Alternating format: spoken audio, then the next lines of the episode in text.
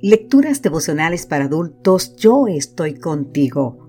Cortesía del Departamento de Comunicaciones de la Iglesia Dentista del Séptimo Día Gascue en Santo Domingo, capital de la República Dominicana. En la voz de Sarat Arias. Hoy, 11 de junio, nuestra esperanza es la vida eterna. En el libro de Tito, capítulo 1, el versículo 2 nos dice, Nuestra esperanza es la vida eterna, la cual Dios que no miente, ya había prometido antes de la creación. Wade Miller no podía creer lo que le estaba pasando. Como aficionado al voleibol, Miller llamó al servicio de venta de entradas para los Juegos Olímpicos que se estaban celebrando en Atlanta y les explicó que quería comprar dos boletas para uno de los partidos. Cuando ya estaba llegando al final de la compra, le pidieron su dirección a fin de enviárselas por correo. Y ahí comenzó el problema.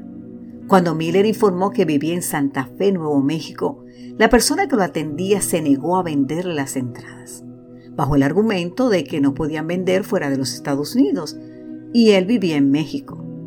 Miller explicó que no vivía en México, sino en Nuevo México, y una vez más el vendedor le pidió que contactara al Comité Olímpico de México para que le ayudara. Miller le dio una clase de geografía, le explicó sobre la existencia del Estado de Nuevo México, pero no podía conseguir que le vendieran las entradas. Finalmente, apeló al supervisor y esta fue la respuesta que recibió. Señor, si usted vive en Nuevo México o en Antiguo México, no importa. Usted debe contactar al Comité Olímpico de su país. Ante tamaño ejemplo de ignorancia, el Comité Olímpico Internacional tuvo que excusarse con los habitantes del estado de Nuevo México. Uno puede reírse o enojarse por lo que le sucedió al señor Wade, pero lo cierto es que nuestro amante Dios entiende muy bien lo que significa decir algo y que no te crea. En las Sagradas Escrituras el Señor nos ha dejado miles de promesas. Sin embargo, cuando leemos esas promesas muchos solemos dudar de la palabra de nuestro Creador.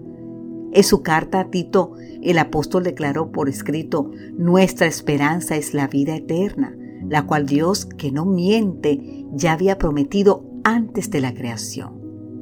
Ahora, a su debido tiempo, Él ha cumplido esta promesa mediante la predicación que se me ha confiado por orden de nuestro Salvador. Así nos dice el libro de Tito capítulo 1, los versículos 2 y 3. Es imposible que Dios mienta porque el honor de su trono está empeñado en el cumplimiento de su palabra.